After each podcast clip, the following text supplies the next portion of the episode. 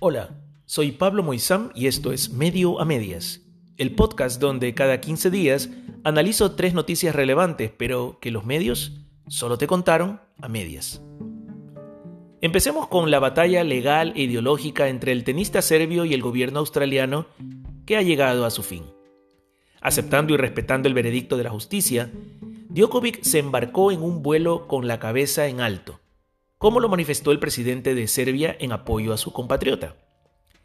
La historia comenzó cuando Djokovic arribó al país hace una semana para participar del abierto de tenis y defender su título de campeón por tres años consecutivos.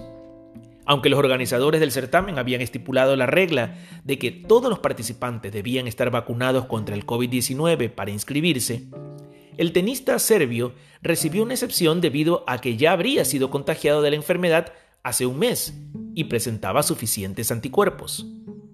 Pero al aterrizar, fue detenido para interrogatorio y enviado a un hotel de confinamiento, desde donde gestó una apelación junto a su equipo de abogados. El juez vio mérito en su causa y encontró que hubo trato injusto por parte de las autoridades, por lo que reinstituyó su visa. Las redes no tardaron en sacar a la luz que el tenista había participado de eventos públicos y otorgado entrevistas presenciales, inclusive después de saberse contagiado.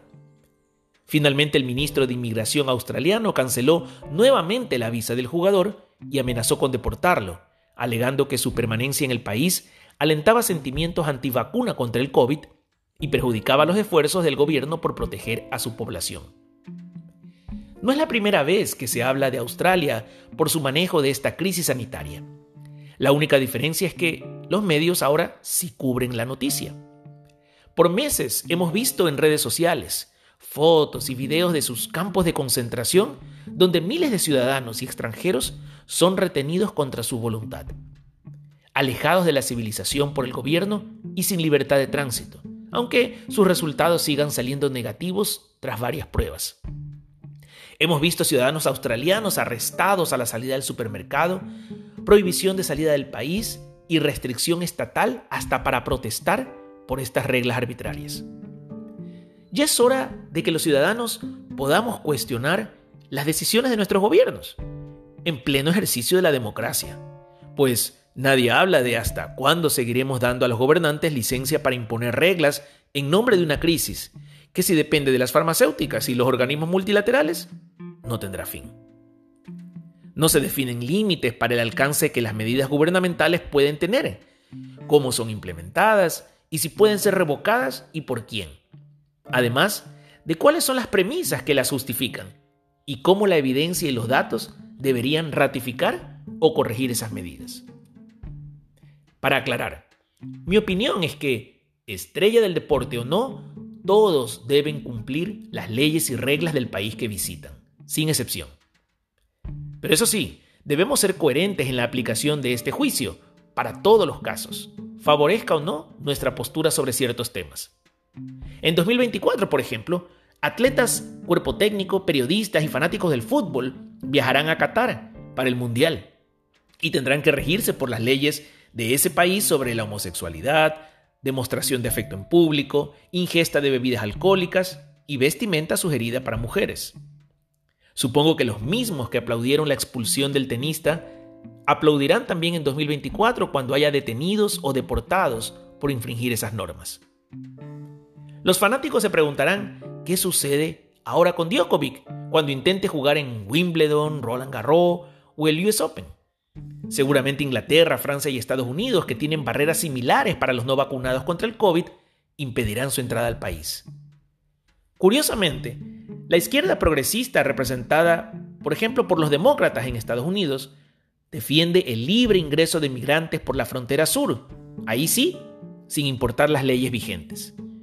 Y aunque repito, las naciones son soberanas en sus decisiones y libres para promulgar las leyes y reglamentos que consideren pertinentes, permanece la pregunta sobre las libertades individuales y la facilidad con que la sociedad ha aceptado que los estados clasifiquen a las personas en individuos de primera y segunda categoría, según si han sido vacunados o no contra una enfermedad que muta todo el tiempo.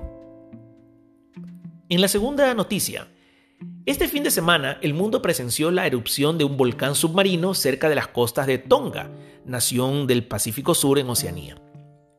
En minutos, todos vimos composiciones de fotografías, una especie de video de la erupción tomadas por dos satélites en órbita, incluyendo la progresión de esa onda expansiva en la atmósfera que caracteriza también cómo un tsunami se forma y avanza en el agua.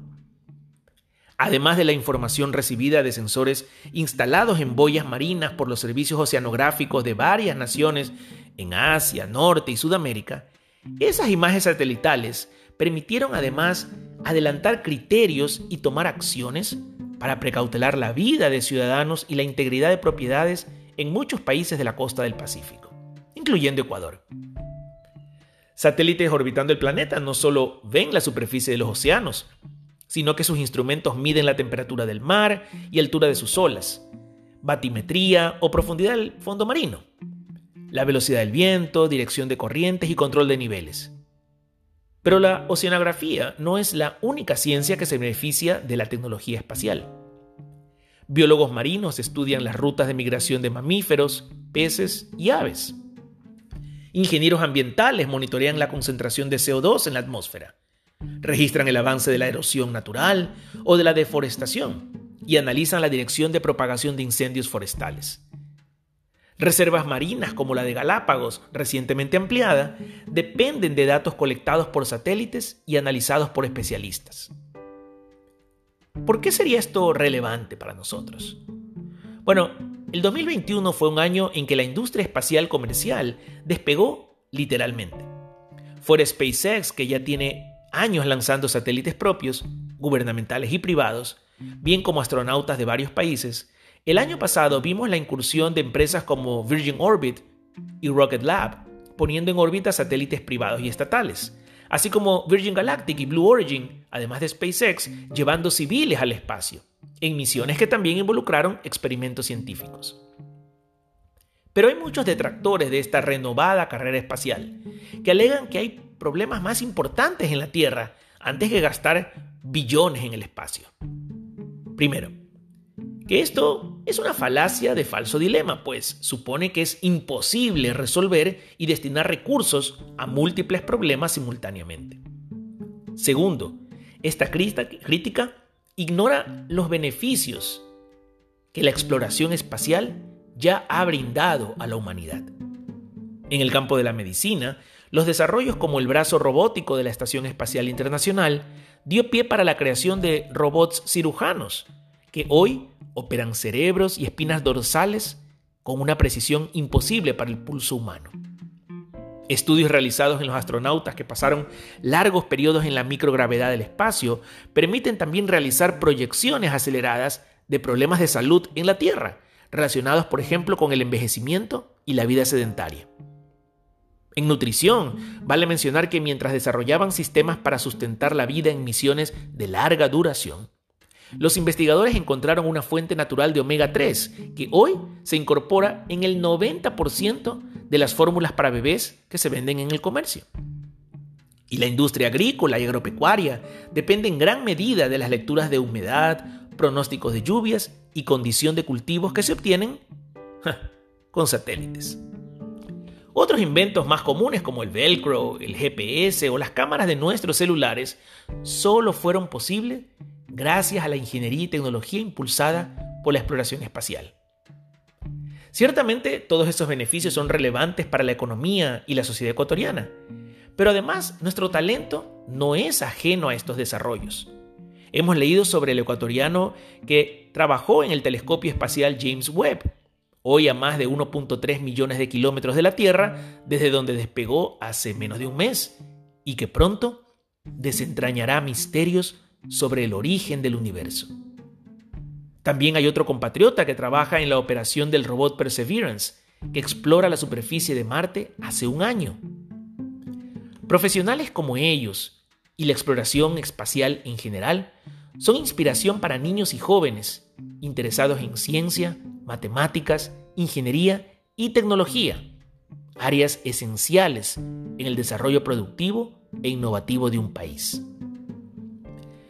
Finalmente, Hablemos de que Ecuador ha recibido el primer cargamento de gas natural importado. Y eso ha hecho que muchas voces se hayan hecho oír con criterios a favor y en contra. La mayoría sin comprender exactamente el tema ni sus implicaciones. Como siempre, la prensa ha fallado en investigar, contrastar e informar en profundidad. Lo primero es distinguir entre gas licuado de petróleo, el GLP, y gas natural. Porque cuando escuchamos gas, enseguida imaginamos la bombona esa de 15 kilos que usamos en casa para cocinar. Ese es el GLP, un gas manufacturado que se produce en las refinerías mezclando varios productos extraídos del proceso de destilación de petróleo y con el que se obtienen las gasolinas. Esos subproductos son el propano y el butano, que mezclados se los llama GLP. El gas natural, en cambio, es una mezcla que se encuentra libre en pozos subterráneos o submarinos que principalmente contiene metano, junto con otros hidrocarburos. Su proceso de extracción, adecuación, transporte y uso es completamente diferente al GLP por sus características físicas y químicas. La noticia reciente se refiere a la importación de gas natural. Y ciertamente es la primera vez en la historia del país que esto sucede. En Ecuador sí se produce gas natural, pero ya hace más de 20 años. Solamente en un campo costa afuera en la provincia del Oro, en cuyo yacimiento no se han hecho nuevas exploraciones ni se han incrementado la producción, pero seguramente tiene potencial. Con el decreto ejecutivo 95 suscrito en 2021, el Estado liberó la importación de hidrocarburos para que la empresa privada contribuya a esa industria, pues hasta entonces solamente las entidades del gobierno estaban habilitadas para importar derivados de petróleo. Esta apertura promovió la importación de gas natural de la que se ha hablado ahora. Mientras lo único que los ecuatorianos conocemos como gas natural para cocina es el GLP, vendido en cilindros individuales, esos de 15 kilos. En países vecinos como Perú y Colombia, también Argentina, Chile, Uruguay, Bolivia y Brasil, el gas natural llega a los domicilios por tubería y se usa para cocinar, para calentar las casas y el agua.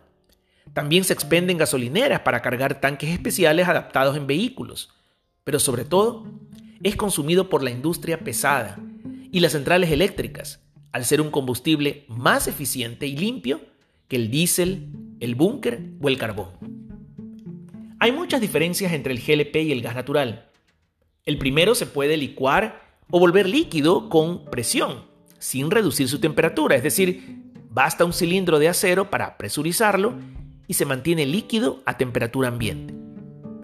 El gas natural, en cambio, requiere de tanques criogénicos para su transporte ya que hay que bajar su temperatura a 160 grados Celsius bajo cero para volverlo líquido. La logística e infraestructura necesaria es totalmente distinta. Ecuador es un país petrolero, pero así como con las gasolinas, el GLP producido en las refinerías estatales no alcanza para satisfacer la demanda e importamos un 85% del volumen que consumimos. Importar ahora gas natural abrirá un nuevo mercado, sustituyendo otros combustibles menos eficientes y más contaminantes, como ha sido la tendencia mundial en las últimas décadas. ¿Que el país debería promover campañas de exploración para desarrollar otros yacimientos de gas natural? Sin duda.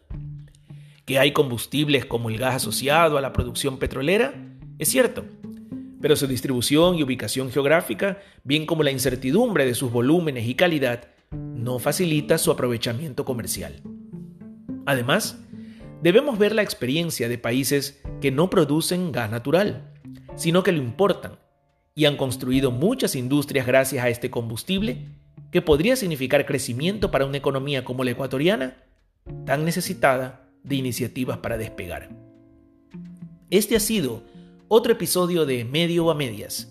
Sígueme en Twitter como PemoIsam y continuemos conversando sobre estas noticias que te contaron a medias.